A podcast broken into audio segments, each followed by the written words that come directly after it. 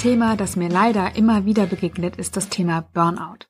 Ich sehe das zum Beispiel bei meinen Coaches oder bei manchen meiner Coaches, nicht alle sind davon betroffen, aber einige, die entweder schon im Burnout sind oder kurz davor stehen. Und ich merke das, wenn Menschen einfach nicht auf ihre eigenen Bedürfnisse achten und konsequent über ihre eigenen Grenzen gehen. Also in meinen Runden merke ich das immer wieder, wie die Energie von Mal zu Mal sinkt und dann ist es wirklich Zeit, was zu tun, Zeit auf sich zu achten.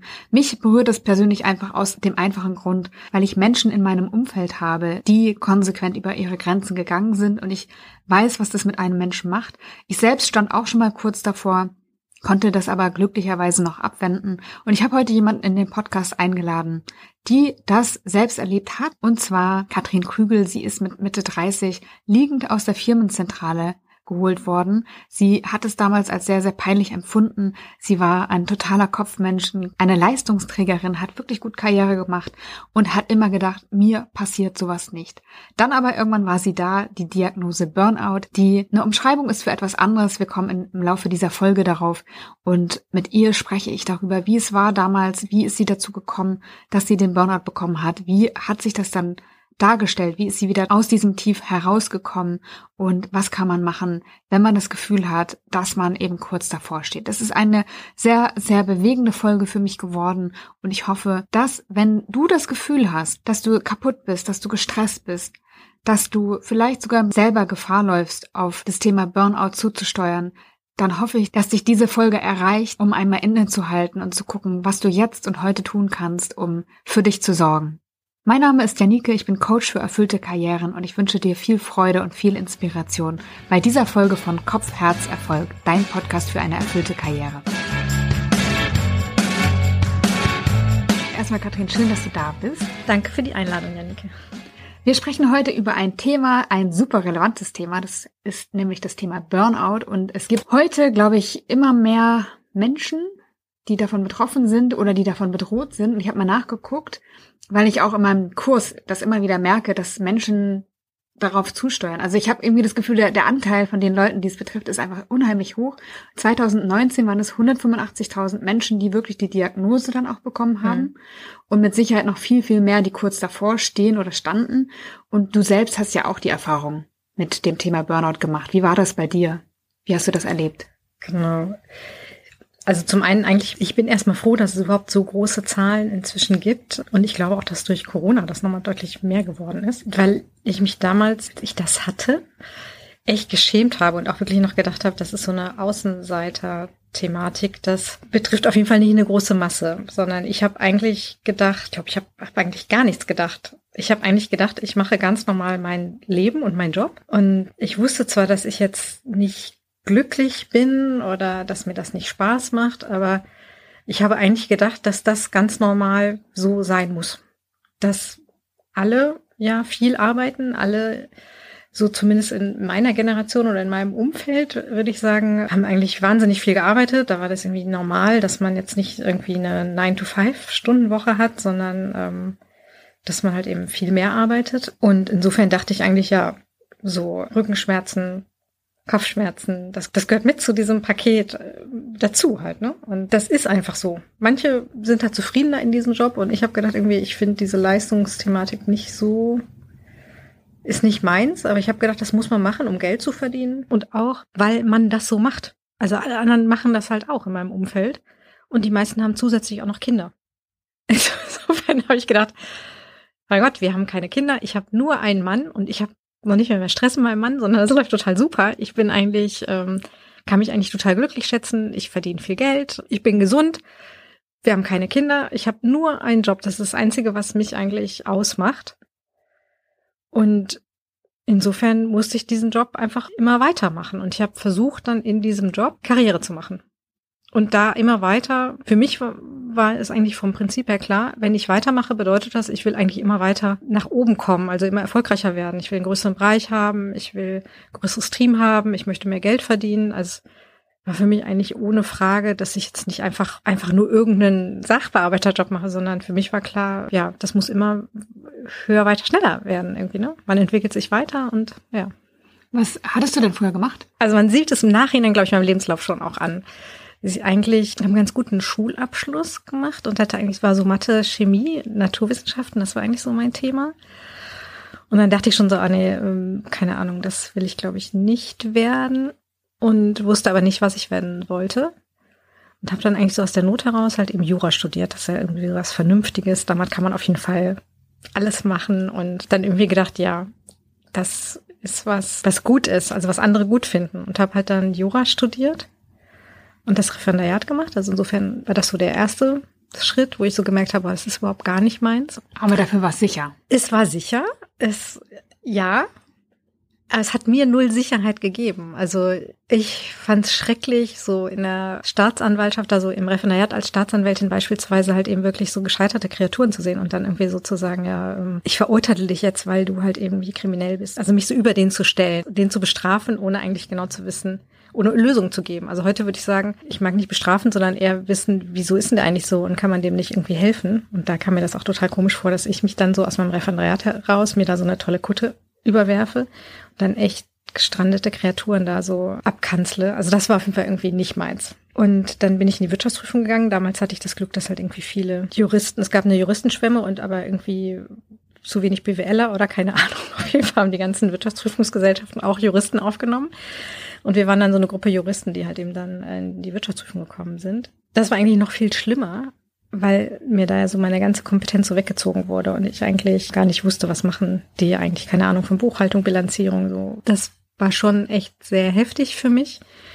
Ich so gedacht habe, boah, jetzt bin ich in der Welt, da kenne ich mich überhaupt gar nicht aus, alle sind viel besser und die ist extrem leistungsorientiert, so habe ich das empfunden. Also das war ein echtes, ich habe es als Haifischbecken empfunden, wo ich wirklich gedacht habe, boah, hier musst du gut performen, sonst frisst man dich irgendwie auf. Also man hatte dann auch direkt so nach sechs Monaten Gespräch irgendwie. Ich hatte dann kritisches, ob ich es dann irgendwie nach sechs Monaten so als Jurist schaffe, schaffen werde, irgendwann überhaupt so auf den Level BWLer zu kommen. Und habe das dann aber geschafft in einem Jahr und habe dann halt eben da auch schön brav, wie ich das immer so gemacht habe, dann die Leiter, bin ich dann so hochgeklettert bis zum Prüfungsleiter und bin dann ganz normal mitgeschwommen und das weitergemacht. Ja, und weil das dann so gut lief, bin ich dann halt eben ins Unternehmen gewechselt. Das ist dann eigentlich so klassisch, die Wirtschaftsprüfung und habe dann im Unternehmen versucht, Karriere zu machen. Dann erst im Finance-Bereich angefangen, stellvertretende Teamleitung, dann eine kleine erste Teamleitung, dann eine Bereichsleitung mit Projektmanagement, dann ins Controlling und einen größeren Bereich. Ja, und dann ein richtig großes Projekt. 20 Millionen. Oder? ja, genau. Ja. Das klingt auf jeden Fall nach viel Verantwortung und auch nach viel Arbeit und nach viel Stress. Ich habe das gar nicht so gesehen. 20 Millionen in so einem großen Konzern sind gar nicht viel. Ich bin mit 30 Millionen angetreten. Also klar, heute denke ich auch, keine Ahnung, ist schon viel. Und war auch cool, dass ich die Chance bekommen hatte. Aber ich habe es damals auch, für mich war das jetzt nicht die Spitze, wo ich gesagt hätte, so, jetzt bin ich aber wirklich angekommen, sondern für mich war das eher so, mein Bruder ist CIO, also ITler und arbeitet in der Geschäftsführung. Meine Schwester äh, ist sowieso ein totaler Überflieger und war schon, keine Ahnung, ich weiß nicht, wie viel C-Positionen diese schon inne hatte die so überall in der Welt rumgejettet ist. Und insofern bin ich da immer so das kleine Licht, würde ich so sagen. Also ich habe mich gar nicht so gesehen, dass das so erfolgreich war. Einerseits ja, aber ich würde nicht sagen, hey, ich habe richtig Karriere gemacht, sondern ich habe eigentlich immer nur so versucht, Karriere zu machen. Das, das ist dabei rausgekommen. Und irgendwann hat es ja dann dazu geführt, dass du einen Zusammenbruch hattest. Ja, leider, genau. Und dann kam die Diagnose Burnout. Genau. Wie war das? Scheiße. Scheiße war das. Die eigentliche, von außen, glaube ich, die eigentliche Situation war, war, dass ich in der Kantine gesessen habe mit Kollegen. Und ja, dann ist mir plötzlich schwindlig geworden und mein ganzer Körper hat angefangen zu zittern und ich hatte Ohrenrauschen und Tunnelblick und keine Ahnung. Habe dann gar nicht mehr so richtig wahrgenommen, dass die Kollegen irgendwie dann in der Kantine Tische weggeschoben haben, Stuhl weggeschoben haben, mich halt irgendwie hingelegt haben und einen Notarzt angerufen haben. Und die haben mich dann irgendwie mit so dieser goldenen Glitzerfolie auf so einer Trage weggetragen. Aus der Kantine raus. Auch eine Erfahrung, die man nicht unbedingt gemacht haben muss. Insbesondere wenn man später wieder ins Büro zurückkommt, ist das irgendwie auch, finde ich. Mir war das sehr peinlich. Zu allem drum und dran war es mir auch noch sehr peinlich, aber eigentlich hatte ich richtig Angst und wusste gar nicht, was irgendwie los war, weil das, das ist mir noch nie passiert, dass ich so Schwindel hatte und so am ganzen Körper gezittert hatte und weiß ich nicht. Und ja, dann bin ich da in die Klinik gekommen. Die haben mich kurz durchgecheckt und dann aber irgendwie gesagt, alles in Ordnung. haben mir eine Tavor mitgegeben, also einen Angstlöser, und mich nach Hause geschickt. Tavor macht, by the way, abhängig. Insofern hatte ich da auch schon mal direkt Schiss davor, dass ich gedacht habe, okay, das kann ich jetzt nicht lange nehmen. So ein Angstlöser, weil kommt man nicht mehr von runter. Und dann saß ich zu Hause mit meinem Mann und meine Eltern sind gekommen. das kann man sich auch mal vorstellen. Und wir haben irgendwie überlegt, was jetzt mit mir los ist und was irgendwie, was wir jetzt irgendwie machen. Und ich glaube, meine Eltern und mein Mann, die haben noch gedacht, ja, also wir waren alle überfordert. Wir wussten, die kannten das alle irgendwie nicht. Eben damals war Burnout auch noch nicht so en vogue, wie das jetzt so ist. Jetzt ist das ja schon fast schick. damals, keine Ahnung, ich habe auch noch gedacht, ich habe irgendwas Schlimmes, ich habe einen Gehirntumor oder irgendwas ist jetzt eine schlimme Krankheit, weil ich, also ich konnte mir das nicht vorstellen, dass das jetzt so ein Burnout ist, weil ich mir jetzt selber auch einen Burnout irgendwie anders vorgestellt habe. Und ich habe mir auch andere Personen vorgestellt, die einen Burnout haben. So schwache Underperformer, die irgendwie mit Walleröcken und Hannah Hahn irgendwie esoterische Räucherstäbchen abfackeln und irgendwie, weiß ich nicht, nicht klarkommen im Leben. Und das war ja auf gar keinen Fall ich. Ich war ja stark und ich wollte ja was erreichen und ich war ja schlau und also, ja, also ich war das irgendwann nicht. Und meine Eltern haben dann irgendwie, und mein, mein Mann, die haben dann gesagt, ja, irgendwie Urlaub machen oder sonst muss ich irgendwie kündigen oder so. Aber ich habe da schon gemerkt, ich war da so durch, kündigen oder Urlaub machen, das, das, das, das kann ich gar nicht mehr. Also ich, ich kann jetzt nicht noch einen Tag, ich konnte ja gar nicht stehen, ich habe voll gezittert und geschwankt und das ging wirklich so gar nichts. Das kann man sich nicht vorstellen, wie das in dem Körper ist, wenn wirklich so das Nervensystem kollabiert. So hatte ich das Gefühl. Es waren alle Sinne auf tausend Phon eingestellt. Wie nennt man das denn? Also es war, das, es war so wie hypersensibel. Alles war zu laut und zu viele Reize. Und ich hatte das Gefühl, ich wirklich keine Steuerung mehr oder keine Kontrolle mehr über meinen Körper, auch nicht über mein Denken, ich war voller Panik, konnte gar nicht mehr klar denken, sondern ist, irgendwas stimmt hier gerade nicht, es ist richtig kaputt gegangen in meinem Körper und ich kann nichts mehr machen. Ich ich kann, kann nicht mehr machen. Ich kann morgen nicht zur Arbeit gehen und Urlaub oder so, das ist es nicht. Und mit meiner Psychotherapeutin, die ich eben schon hatte, weil ich schon wusste, dass vielleicht doch irgendwas nicht ganz perfekt in meinem Leben läuft, mit der habe ich dann eben besprochen, dass ich dann doch mal in eine psychiatrische Klinik gehe und mich komplett durchchecken lasse. Und haben die dann gesagt, es ist ein Burnout? Genau, also ich habe dann irgendwie Kernspin gemacht. Ich war in dem Schwindelzentrum in der Essener Uniklinik beim Augenarzt, beim HNO, beim Hausarzt, um so alles durchchecken zu lassen. Und die Diagnose, die ich bekommen hatte, ist zum einen, dass ich Depressionen habe und zum zweiten, dass ich einen phobischen Schwankschwindel habe. Das ist halt eben der angstindizierte Schwindel. Das heißt, ich habe kein körperliches es ist nicht so, dass mein ähm, Schwindelzentrum im Ohr irgendwie mein Gleichgewichtssinn kaputt ist, sondern ja, dass das, der Schwindel eine Reaktion aufgrund meiner Angst ist oder Angst indiziert ist. Tinnitus war genau das Gleiche. Und insofern ist es das, was man umgangssprachlich dann als Burnout bezeichnet. Aber die Diagnose ist halt eben Depression plus phobischer Schwankschwindel plus Tinnitus plus etc., was man dann halt eben noch so an kleineren Geschichten hat, im Vergleich irgendwie irrelevant werden. Aber es ist dann umgangssprachlich aus meiner Sicht halt eben dann diese Burnout-Diagnose, wo es mir auch leichter fiel, dann jemandem noch zu sagen, okay, ich habe einen Burnout, als jemandem zu sagen, ich hab, bin auch noch depressiv und habe Angststörungen. Also das fand ich auch sowas von, nennt man das irgendwie abstoßen. Ich wollte das auf gar keinen Fall sein. Also das sind Psychos, die die Panikattacken haben oder irgendwelche. Also mein Bild von Menschen hat sich seitdem, glaube ich, sehr geändert. Ich habe wirklich gedacht, das ist, dass ganz andere Menschen solche Krankheiten kriegen als jemand wie ich. Also ich ist super arrogant, aber das habe ich damals wirklich gedacht. Und ich habe mich sehr geschämt. Mir war das super unangenehm. Scheint ja auch, dass du ein sehr starkes Bild von dir hattest, wie du zu sein hattest. ja, das äh, scheint nicht nur so. Das hast du schön zusammengefasst. Das war so ich hatte, und das würde ich heute so aus einer reflektierten Perspektive heraus halt eben auch eher sagen, ich habe nicht mein eigenes Leben gelebt, sondern ich habe das versucht zu machen, was ich glaube, dass ich machen musste, was von mir so erwartet wurde und habe dabei überhaupt nicht auf mich gehört, auf meine Grenzen, was will ich eigentlich, was macht mir Spaß, wo geht's mir gut mit. Das war nämlich meine ganzen Gefühle komplett abgekapselt und das war später auch wirklich dann eine ganz lange, sehr mühsame Reise, um wieder einen Bezug zu mir selber und zu meinen eigenen Gefühlen, Bedürfnissen zu bekommen, das ist mir unheimlich schwer gefallen. Also weil ich es jahrelang wirklich verlernt hatte und das auch nicht wusste, dass mir das fehlt oder wie das geht. Du hast gesagt, du hattest eine Psychotherapeutin, weil du schon gemerkt hattest, da waren Dinge, die nicht perfekt laufen. Mhm. Was waren denn so im Rückblick erste Anzeichen, die darauf hätten schon hindeuten können? Gute Frage. Also, und heute würde ich sagen, egal was ich jetzt sage, derjenige, der es hat, der weiß es eigentlich, wenn er ganz ehrlich zu sich ist. Ganz egal, ob er jetzt genau das gleiche hat wie ich oder ob er andere Dinge hat. Weil im Nachhinein würde ich sagen, ich wusste es, glaube ich, auch, aber ich habe es nicht wahrhaben wollen oder nicht hingehört. Und auch gedacht, ich kann es nicht ändern. Aber ich sag mal, was, was bei mir so mm, Indikatoren waren. Also ein Indikator war sicherlich, dass ich unglücklich war.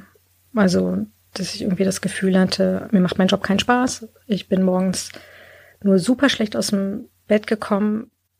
Das ist, läuft bei uns halt morgens so ab, dass mein Mann, wenn der Wecker klingelt, aufsteht, höre ich schon gar nicht und er dann irgendwie irgendwann so mich an mir zieht und mich so weckt und sagt, ich muss aufstehen und mir dann Tee bringt und mich dann so wirklich so äh, Mühe hat, um mich dann da irgendwie so aus dem Bett so raus zu, zu locken.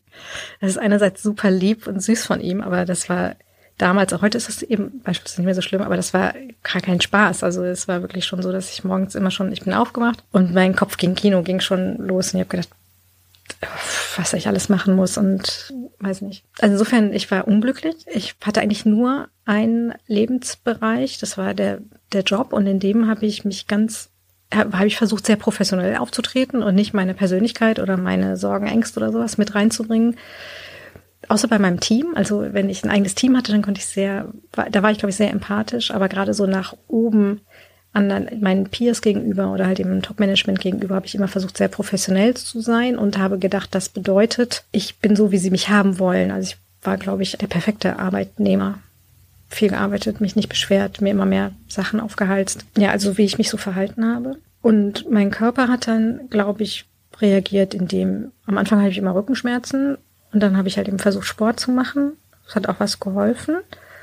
Dann hatte ich eigentlich nur noch Spannungskopfschmerzen und immer so verspannte Schultern. Und natürlich so Magenprobleme hatte ich eigentlich auch immer. Also würde ich sagen, ja, natürlich hatte ich immer Schmerztabletten in der Handtasche und natürlich habe ich immer Magentropfen neben dem Bett gehabt. Das war nicht ganz normal. Ist mir auch gar nicht aufgefallen. Also ich wusste, ich muss aufpassen, dass ich nicht zu viele Schmerzmittel nehme, weil mein Vater halt eben auch mit Kopfschmerztabletten Thema hatte. Insofern habe ich versucht, das vorsichtig zu machen und nicht immer Tabletten zu nehmen. Aber Klar, das sind so erstmal die ersten Dinge, wo man dann halt eben ein Reizdarmsyndrom hat und ähm, Nackenschmerzen hat ja auch jeder, der am Schreibtisch arbeitet. Ist ja nun mal irgendwie so. Man sitzt ja auch immer total krumm und schief. So hat es, glaube ich, angefangen. Ich muss ja sagen, dass mir das ja auch gar nicht so ganz unbekannt ist, weil ich ja so meine eigenen Erfahrungen mit dem Thema gemacht habe.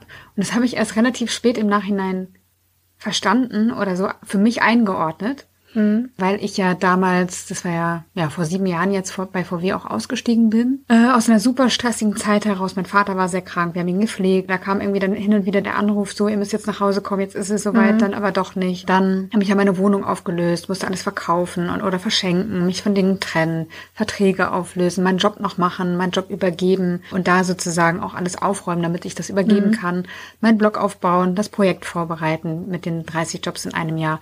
Und das war irgendwie sehr, sehr viel, kam auch aus einer gescheiterten Beziehung heraus. Also das war einfach sehr, sehr viel. Und dann hat mein Vater ja deutlich länger nochmal gelebt, als wir gedacht hatten. Mhm. Und das war dann so, dass er irgendwie eine Woche vor dem Projektbeginn gestorben ist tatsächlich. Und ich bin aber ins Projekt gegangen. Also ich, ich habe mir da auch keine Auszeit oder so mhm. genommen, sondern bin direkt da rein, weil es eben nun mal so geplant war und ja, weil ich es auch machen wollte auf der anderen Seite. Mhm. Und bin dann nochmal zurück fast gegangen in meine alte Karriere. Ich habe nämlich ein Jobinterview gehabt für einen Job im Konzern. Den habe ich auch bekommen, den habe ich auch zugesagt. Das hat sich so ein bisschen überschnitten. Ich habe die Zusage bekommen, als ich in diesem Projekt schon drin war. Mhm. Und das Resultat von dieser Zusage war, dass ich nachts mit Schwindelattacken aufgewacht bin. So, also nachts Tiefschlafphase, ich mache die Augen auf, Bett und das ganze Zimmer mhm. dreht sich. Furchtbar. Ja. Ähm, und dann ist mir so aufgefallen, dass ich da auch Kopfschmerztabletten ohne Ende genommen habe. Jeden Tag eigentlich habe ich Tabletten genommen. Mhm. Und das fiel mir auch gar nicht mehr auf. Das war halt normal geworden. So. Ja. Und dann bin ich auch zum Arzt gegangen, habe mich durchchecken lassen und der meinte so, nö, also Frau Stör ist alles in Ordnung. Körperlich zumindest. Und das war für mich auch so ein Schlag, wo ich dachte, ich dachte, du gibst mir jetzt irgendwie Tabletten, dann kann ich die nehmen oder so, aber mit dieser Aussage, es ist alles in Ordnung, könnte psychisch sein, konnte ich irgendwie so null anfangen. Ich konnte damit auch nichts anfangen. Also ich hätte, wenn mir jemand gesagt hätte, man kann eine Tablette nehmen, die eben nicht abhängig macht. Ich habe damals das so verstanden, man kann gegen meine Symptome, also gegen Rückenschmerzen und ähm, Kopfschmerzen, das ist ein Scheiß gegen Angstattacken und ähm, äh, Schwindel äh, aus meiner Sicht heraus. Ich fand das die Hölle, wenn mir jemand da eine Tablette gegeben hätte und gesagt hätte, hey, damit kannst du erstmal wieder ganz normal werden und nimm die doch mal.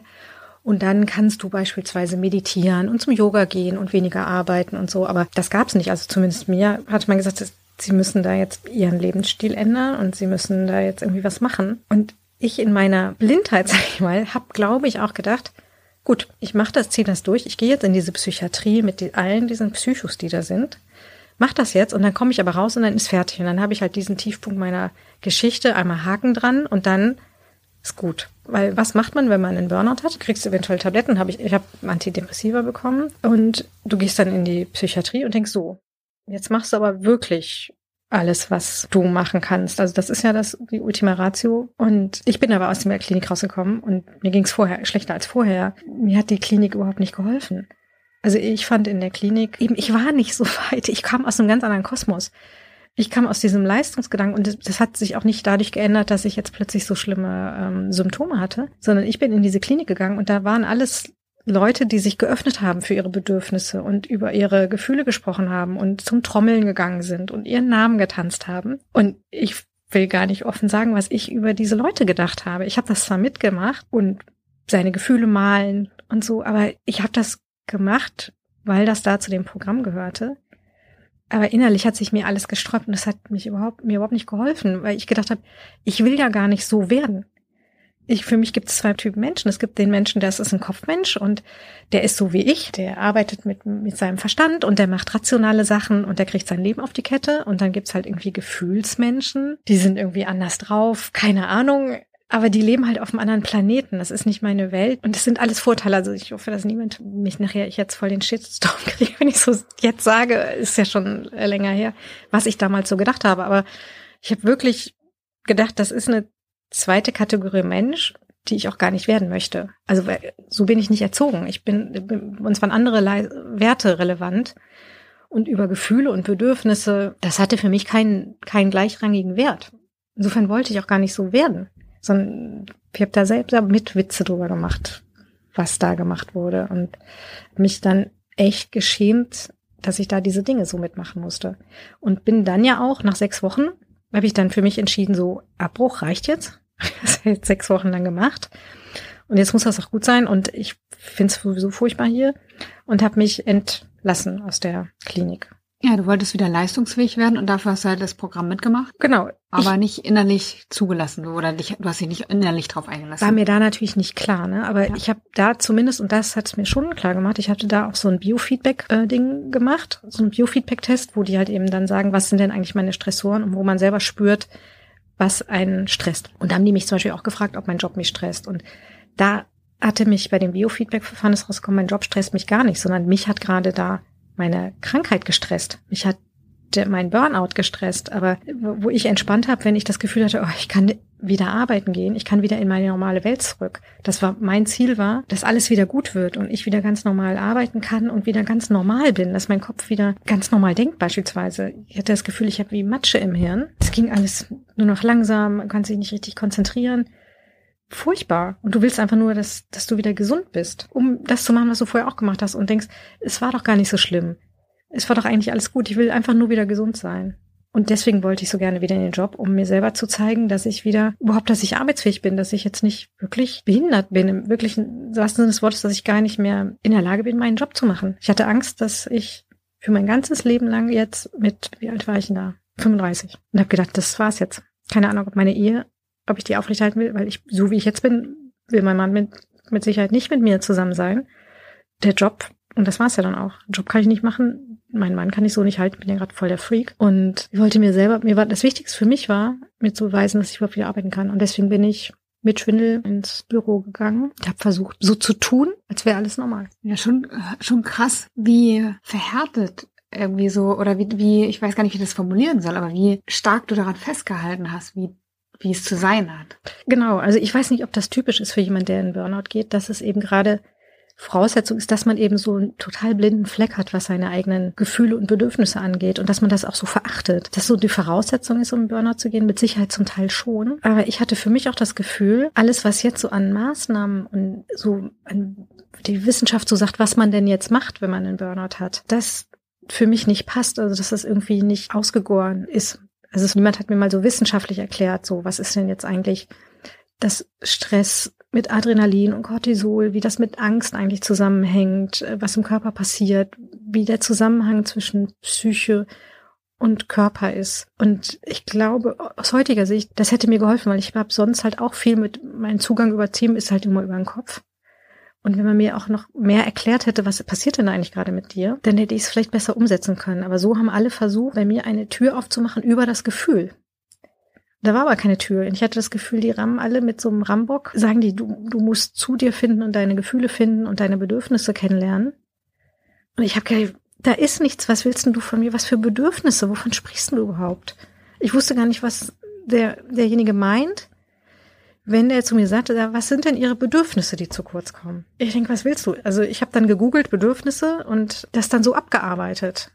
Aber ich wusste nicht, was Sache ist. Heute denke ich, wenn man mir das anders erklärt hätte und er mit einem wissenschaftlichen Zugang auch gesagt hätte, guck mal, aus den und den Gründen ist das eigentlich wichtig. Wie hängt das eigentlich alles zusammen? Wenn du nur Kopf bist, bist du nicht 50 Prozent wert, sondern du bist eigentlich nur 20 Prozent wert, weil dein Kopf, dein Herz und deine Psyche braucht, um überhaupt gut arbeiten zu können. Deswegen bist du Mensch und nicht Roboter. Und das ist das, was mir, glaube ich, im Nachhinein gefehlt hat, warum es mir so lange, bei mir auch so lange gedauert hat, um dann nach dem Burnout wirklich rauszukommen und wirklich zu sagen, heute geht's mir besser. Und heute stehe ich wirklich ganz, ganz woanders, als ich früher gestanden habe. Also ich war wirklich an einer sehr extremen Position und deswegen war es für mich auch ein echt langer Weg, um jetzt in einer, ich hoffe nicht extrem, aber doch, ich habe wirklich die andere Seite meiner kleinen Welt gesehen, würde ich sagen. Und jetzt äh, bin ich deutlich ausbalancierter, weil ich einfach beide Extreme wirklich erlebt habe und durchleben musste. So empfinde ich das. Und welches ist die andere Seite von deiner Welt?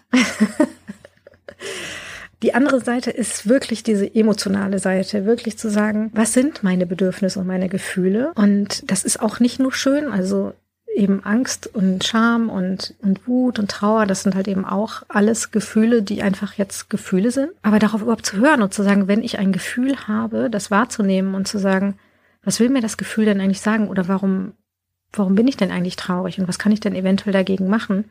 Anstatt das einfach nur so zur Seite zu schubsen und zu sagen, ja gut, kann ich jetzt nicht gebrauchen, weil ich muss jetzt gerade das und das machen und immer weiterzumachen, dass das nicht funktioniert, das ist eigentlich für mich die andere Seite. Also wirklich, ich schaue ganz anders auf Leute, die, wo ich heute denke, sind super resilient, die kennen sich selber, die haben eine richtige Persönlichkeit, weil die wissen, wofür sie stehen, was ihre Werte sind. Das sind Menschen, vor denen ich heute total Achtung und Respekt habe und sehe, genau die sind es, die sind echte Leader oder Führungspersönlichkeiten oder das ist unheimlich wichtig. Jetzt kommt mein Leistungsdruck, um gut zu sein. Aber gut, so bin ich halt auch so ein bisschen. Aber es ist nicht nur um des Gutseins willen, sondern eben auch, weil es einem Film selber, es fehlt einem was, wenn man es nicht macht. Und man wird richtig schlimm krank, wenn man, wenn man diese Seite so vernachlässigt. Ich will noch mal kurz erzählen, wie es bei mir weiterging, als ich davor stand. Mhm. Bei mir hat es ja alles noch einen guten Ausgang gefunden. Bei mir jetzt auch. Bei dir auch? Genau, bei dir hat es ein bisschen, ein bisschen länger, länger, gedauert, ja. Genau, ein bisschen länger gedauert, aber ich konnte noch das Schlimmste sozusagen abwenden, ohne genau zu wissen, wovor ich da eigentlich gerade stand. Ich wusste auch nur irgendwie, was stimmt hier nicht. Mhm. Ähm, und ich muss eine Pause machen, sagt, sagt der Arzt, oder er sagt irgendwie, ist es psychisch? Und ich wusste überhaupt gar nicht, wie man eine Pause macht. Ich dachte, ja, soll ich mir jetzt von den Fernseher legen? Ja. Also, wie geht das? Keine Ahnung. Mhm. Und tatsächlich war es dann zufällig so, dass eine E-Mail bei mir in den E-Mail-Eingang kam von einer Fluggesellschaft, bei der ich einen Flug gebucht hatte nach Irland. Und zwar Monate zuvor für einen Monat auf der Insel. Mhm. Und es war wirklich, also ich weiß nicht, eine Schicksalsfügung, dass diese E-Mail da reinkam und da stand drin, Frau Stör, Sie müssen jetzt einchecken. Ich hatte den nämlich so günstig bekommen, ich glaube für 20 Euro hin und zurück, mhm. dass ich dachte, ich buche den jetzt und wenn ich nicht Zeit habe, dann fliege ich halt nicht, egal. Ja, und dann habe ich in München angerufen, da wäre der Job gewesen, habe mich eingecheckt, habe mich in den Flieger gesetzt. Alle haben gesagt, du bist doch irre, du musst eigentlich den Job, das ist so eine Chance, das musst du machen. Ich habe da so Respekt vor, dass du, weil das ist nicht nur Schicksal, es ist vielleicht auch ein Wink des Schicksals, so würde ich sagen, aber du selber hast ja da Verantwortung für dein eigenes Leben übernommen und hast eine Entscheidung getroffen und hast gesagt, nee, ich nehme nicht diesen Job, auch wenn mir alle sagen, bist du verrückt, das ist die Chance deines Lebens, mach auf jeden Fall den Job, sondern da auf dich selber zu hören und zu sagen, nee, ich gehe jetzt das Risiko ein, aber ich brauche gerade was ganz anderes, das ist richtig stark. Das ist richtig cool. Danke. Ja, ich wusste irgendwie, es geht nicht anders gerade. Ich, ich kann nicht anders. Es war, glaube ich, auch aus einer tiefen Traurigkeit heraus oder tiefen Trauer dann, ja, weil mein Vater ja kurz zuvor dann verstorben war. Mhm. Und ich wusste irgendwie, es geht gerade nicht anders. Ich kann, ich kann das nicht. Ich muss jetzt diese Bremse ziehen. Bin dann nach Irland gefahren, hatte damals noch kein Handy mit Internetvertrag. Äh, Keine Ahnung, was für Zeiten, ey. Wobei ich auch nicht die schnellste war, muss man dazu sagen. Mm, bin da also alleine mit einem Wohnmobil auf der Insel an der mhm. Küste entlang gefahren, hatte keinen Internetanschluss, hatte einen E-Book-Reader dabei, der dann auch irgendwann noch kaputt ging und war dann so wirklich auf mich allein gestellt. Und ich saß dann an der Küste und habe ein Tagebuch auch gehabt, habe da reingeschrieben und hatte da für mich so die Erkenntnisse, die sehr, sehr schmerzhaft waren, aber die so ungefähr lauteten, ich habe mein Leben eigentlich auch auf die Erwartungen anderer gebaut und gar nicht so nach meinen eigenen Bedürfnissen geschaut. Mhm. Und bin dann an, auf der Straße angesprochen worden oder beim Tanken hat der Tankwart dann gesagt, egal was es ist, es wird wieder besser werden.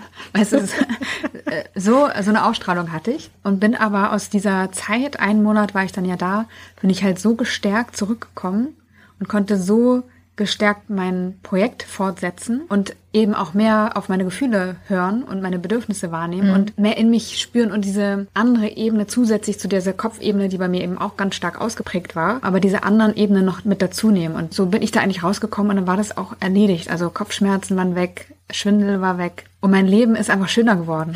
So, das ist noch mit das Beste. Also klar, Schwindel war auch nicht schön, aber mein Leben ist einfach tausendmal besser geworden seitdem. Also ich bin ja fast neidisch. Ich habe das eben nicht alleine geschafft. Also ich habe, A, bin ich offensichtlich extrem leidensfähig, weil ich das wirklich auch eben sehr lange ausgehalten und durchgehalten und mitgemacht habe. Aber ich würde sagen, ich hätte das, was du gemacht hast, wenn ich das für mich gemacht hätte und gesagt hätte, okay, ich gehe auch, mache auch einen Monat Auszeit. Man weiß es nicht, aber ich hätte, glaube ich, gedacht, ich hätte das nicht, ich weiß nicht, ob es mir was gebracht hätte, ich das dann geschafft hätte. Ja, man muss aber auch dazu sagen, dass ich ja vorher den Schritt schon aus meinem Job rausgegangen bin. Ne? Ja. Also ich habe ja schon mehrere Krisen, würde ich sagen, davor gehabt, die mich halt noch nicht so sehr aus der Bahn geworfen haben, wie es dann ja eben da der Fall war, aber was schon ja mich jeweils eben erschüttert hat und dazu geführt hat, dass ich mein altes Leben ja bereits hinter mir gelassen habe. Mhm. Also ich war halt kurz davor, wieder zurückzugehen. Ja.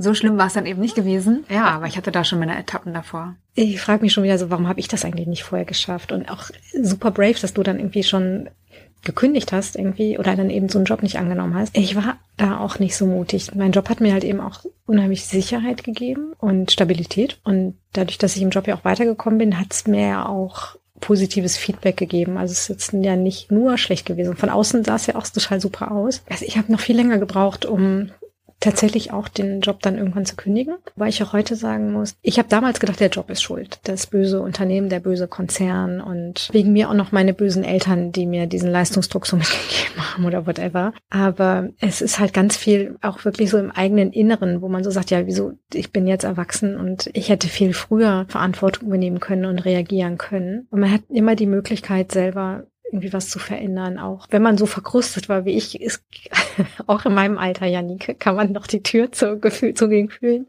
und zu den Bedürfnissen wieder aufmachen. Die ist zwar dann schon sehr verrostet, diese Tür, man muss die erstmal suchen, aber es funktioniert. Und das ist so rewarding oder so erfüllend halt eben, ähm, wenn man das dann irgendwann mal gemacht hat und feststellt, okay, das Leben lebt sich nochmal so ganz anders. Und es ist nicht nur Hippie und ich tanze meinen Namen, sondern es ist einfach. Bullshit, es hat überhaupt nichts damit mit Hippie und äh, Esoterik steht. Alles, was ich vorher gedacht habe, Schwachsinn, totaler Schwachsinn. Also ich habe da früher drauf runtergeschaut und heute bewundere ich das eigentlich, wenn Menschen viel mehr halt eben so mit sich selber da so im Reinen sind und sagen können, das ist meins, das möchte ich, das ist mein Weg. Und ja, ich bin immer noch kein Fan von Räucherstäbchen und so esoterischen, keine Ahnung, Astrokarten oder so, aber ich habe den Menschen, die so, ich sage jetzt mal so Gefühlsmenschen sind, denen habe ich total Unrecht getan. Oder Menschen, die halt eben besseren Zugang zu sich selber haben, denen habe ich total Unrecht getan. Also es war echt ein Fehler. Wenn jetzt jemand zuhört, der das Gefühl hat, ah, so ein bisschen könnte das vielleicht auch bei mir so sein, dass ich da nicht so ganz auf meine Bedürfnisse achte, dass ich sehr gestresst bin, dass ich vielleicht mich auf einen Burnout zubewege. Was mache ich? Wo kann ich mir Hilfe holen? Was sollten erste oder was könnten erste Schritte sein? Ich weiß nicht, ob es der erste Schritt ist, aber der hilfreichste Schritt ist eigentlich, sich das irgendwie selber einzugestehen. Ich glaube, das war bei mir halt eben eine ganz große Hürde, dass ich überhaupt äh, da nicht hinsehen wollte und auch irgendwie mich einfach da nicht so gesehen habe. Es ist aber häufig das Umfeld, was auch schon mal irgendwie so Hilf Hilfeversuche anbietet. Das kenne ich zumindest eben auch. Das sollte einen schon stutzig werden lassen, wenn so andere einen ähm, darauf aufmerksam machen, ob man vielleicht zu viel Alkohol trinkt, verdammt zugelegt hat in den letzten Monaten, gar keine Zeit mehr für Freunde hat oder keine Zeit für Sport hat oder für die Familie, man ständig gereizt ist man sich selber gar nicht mehr so wohl in seiner Haut fühlt. Klar, der ganze Körper hat verschiedene ganz tolle Ideen, wie er einem Signale senden kann, dass es ihm gerade nicht gut geht. Da gibt ganz viele verschiedene Dinge. Es muss eben nicht nur klassisch Rückenschmerzen sein oder Kopfschmerzen oder Magenprobleme, sondern auch wenn insgesamt das Immunsystem total geschwächt ist. Also es gibt wirklich ganz viele Stellen am Körper, wo der Körper versucht, einem Signale zu senden. Wenn sich irgendwas so ein bisschen chronischer darstellt, dass man das Gefühl hat, okay, ich habe mir jetzt eben nicht gerade das Bein gebrochen, weil ich gerade irgendwie mit dem Neffen Skateboard gespielt habe, sondern hier ist irgendwas quasi chronisch wird, was ich mehr habe, dann ist das schon ein sehr deutliches Signal, da vielleicht auch mal hinzuschauen, ob es nicht psychosomatisch ist. Mit psychosomatisch meine ich, ich bin jetzt kein Mediziner, aber ich verstehe das eigentlich so, dass im ersten Schritt bei Stress eben Adrenalin und dann aber langfristig auch Cortisol ausgeschüttet wird und nicht nur dieses Dopamin, was einen so glücklich macht, wenn man halt eben Stress hat und dann irgendwie in so einem Flow ist und auch sich äh, super performant fühlt und denke, ich schaffe viel, sondern Cortisol hat halt eben auch das Thema, dass man den Schmerz gar nicht so spürt, oder seinen Körper gar nicht so wahrnimmt. Und wenn dieser Level nicht wieder runtergeht, dann wird es problematisch. Das ist halt eben dann wie in so einem Fight or Flight eben bestimmte Funktionen im Körper dann gar nicht mehr gut funktionieren. Und im Worst Case eben dann tatsächlich so dieses, dieser Autopilot anspringt, wie das bei mir dann der Fall war, dass halt eben die Hormonausschüttung dann nicht mehr kognitiv gesteuert wird, sondern halt eben dann der Autopilot permanent Stresshormone oder Cortisol ausschüttet und man dann in so einem permanenten Panikmod ist oder halt eben auf ganz irrationale Situationen einfach mit Angst reagiert. Und ich sage das so deutlich, weil ich hoffe, dass es jemanden abschreckt. Ich weiß nicht, ob es mich abgeschreckt hätte oder mir geholfen hätte, wenn ich wirklich gewusst hätte, was bedeutet denn Burnout eigentlich. Ich habe vorher gedacht, Burnout ist wirklich so, ja, mach mal, mach mal einen Monat Pause oder so. Aber ich hätte nicht gedacht, dass der Körper einem so den Stecker zieht und tatsächlich so das ganze neurologische System querfunkt und verrückt spielt. Und je früher man diesen Kreislauf unterbricht, umso besser ist das eigentlich. Insofern Früherkennung halt eben, ich glaube, selber auf sich hinschauen, ehrlich zu sich sein, seinen Körper mal so gucken, ob man Sachen hat, die vielleicht schon so chronisch werden. Und der letzte Punkt in dieser Hinsicht, der mir damals neu war, Stress ist im Regelfall Angst oder Stress und Angst haben unheimlich viel miteinander zu tun. Wenn man jetzt nicht vom Eustress, sondern vom Distress spricht oder von dem Stress, der, ähm, den man selber nicht als positiv empfindet. Es hilft einem nachzufragen, was ist eigentlich die Angst dahinter oder was besorgt mich eigentlich so, um da rauszukommen aus dieser Stressspirale. Also in Bezug auf Lösungsmöglichkeiten ist es gar nicht unbedingt weniger arbeiten, kürzer arbeiten, mehr Pausen machen. Das natürlich auch. Aber für mich war so ein bisschen der Game Changer oder für mich war neu, dass ich auch in meinem Inneren, also mit meiner Einstellung zu bestimmten Themen, dass ich damit ganz stark auf meine Stressoren einwirken kann und sagen kann, wofür habe ich eigentlich Angst? Und da mal so realistisch hinschauen und sagen, was will ich denn eigentlich überhaupt? Und da eventuell Dinge ändern. Und gibt es jemanden, der mir helfen kann? Also gibt es Anlaufstellen? An die ich mich gut wenden kann? Ich glaube, es gibt total viel. Also in Zeiten von Handy und Internet ist ja da jetzt mehr möglich als früher. Es ist ja momentan auch so ein bisschen Hype. Insofern, wenn man so googelt oder so, dann äh, findet man, glaube ich, sehr viel dazu. Ich glaube, es ist fast eher das Problem, man muss sich einem damit einmal so st stellen, dem Thema. Ähm, wenn man will, dann findet man ganz viele Informationen. Wenn ich mal so sagen würde, vielleicht hat man so drei Phasen, äh, wenn es einem richtig schlimm geht und man wirklich so die ersten beiden Phasen schon hinter sich gebracht hat und quasi so die Selbststeuerungsfähigkeit verloren gegangen ist, dass man wirklich keinen Ausweg mehr sieht und das Gefühl hat, ich komme da selber nicht mehr raus. Dann hilft nur noch der Neurologe, Psychiater, Psychologe, also eventuell Tabletten und aber eine Therapie. Dann ist man mit Sicherheit nicht mehr alleine in der Lage und auch die Freunde und der Bekanntenkreis ist überfordert, da zu helfen. Wenn man aber das Gefühl hat, man ist noch nicht in dieser letzten Phase die ich dann irgendwann erreicht habe, dass es einem wirklich schon schlecht geht, man eben solche körperlichen Symptome hat, aber das Gefühl hat, man kann das selbst noch steuern, dann ist aus meiner Sicht ein Coaching halt eben sinnvoll. Also das ist ja genau das, was ich dann jetzt mache, dass ich mein eigenes Wissen, was ich mir da so mühsam über Jahre erarbeitet habe, dass ich das eben dann auch weitergebe, um wirklich zu schauen, wie kann man da jemandem helfen. Und ich hätte es damals alleine, glaube ich, nicht geschafft. Und auch mein Umfeld war damals sehr froh, dass ich mir dann Hilfe geholt hatte und sie so ein bisschen auch entlastet habe. Also das muss man vielleicht manchmal auch so im Blick haben. Wie ist das eigentlich so für Freunde und Bekannte, die einen sehen? Und die sehen, dass man sich da so in sein Unglück stürzt und irgendwie nichts macht oder nichts verändert. Ich glaube, wenn man noch so ganz am Anfang ist und einfach nur gestresst ist, so in der Phase 1, dann reicht es vielleicht auch, dass man bestimmte Dinge umstellt und so Dinge, die man so aus Ratgebern hört, einfach erstmal versucht zu verändern. Also Pausen machen, atmen, keine Ahnung, ein Dankbarkeitstagebuch schreiben, einfach Dinge tun, die einem gut tun, mit anderen Menschen sprechen, solche Geschichten. Auf seinen Körper achten. Auf seinen Körper achten. Gefühle wahrnehmen. Gefühle wahrnehmen. Auch mit Sport oder Ernährung kann man, glaube ich, sich viel Gutes tun. Und das hört sich alles so banal an, aber es ist halt leider alles wahr. Es sind nicht nur Kalendersprüche. Wenn ich Lust habe, mit dir in Kontakt zu treten, wie finde ich dich? Wie kann ich dich erreichen? Ja, dann über die Homepage am liebsten, die Reframe, also www.refra-mi.de. Und sonst findet man mich aber auch über LinkedIn, auf Xing. Ich hoffe bald auf Instagram. ja. Dann danke ich dir. Alles natürlich zu dir nochmal in den Show Notes. Das heißt, wenn jemand Kontakt mit Katrin aufnehmen will, dann sehr, sehr gerne. Ihr findet alles in den Show Notes. Ich danke dir sehr, sehr herzlich, dass du dein Wissen und auch deine Geschichte mit uns geteilt hast. Ich finde es immer wieder sehr, sehr bewegend. Das Thema, wie gesagt, kenne ich aus der eigenen Geschichte so ein bisschen, habe es gestreift, aber auch in anderen Dimensionen schon kennengelernt und Menschen gesehen, die darunter leiden. Und es berührt mich immer wieder sehr. Also vielen Dank, dass du das an dieser Stelle geteilt hast. Und ich hoffe, dass es die eine oder den anderen vielleicht dazu bringt, mal innezuhalten und zu gucken, hm, könnte das vielleicht auch auf mich zu treffen. Danke dir, Annike. Ich danke dir und wünsche dir alles Gute. Gleichfalls.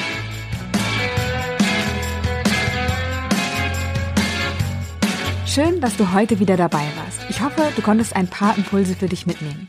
Ich freue mich über dein Feedback, über deine Fragen oder Anmerkungen und auch über deine Bewertung im iTunes Store. Wenn du noch auf der Suche nach einer erfüllenden Arbeit bist, dann möchte ich dir noch meinen E-Mail-Kurs empfehlen. Der ist kostenlos, dauert fünf Tage und widmet sich der Frage, wie du wirklich arbeiten willst. Und das kann schon einen großen Unterschied machen. Ich wünsche dir alles Liebe und sage bis zum nächsten Mal, deine Jennifer.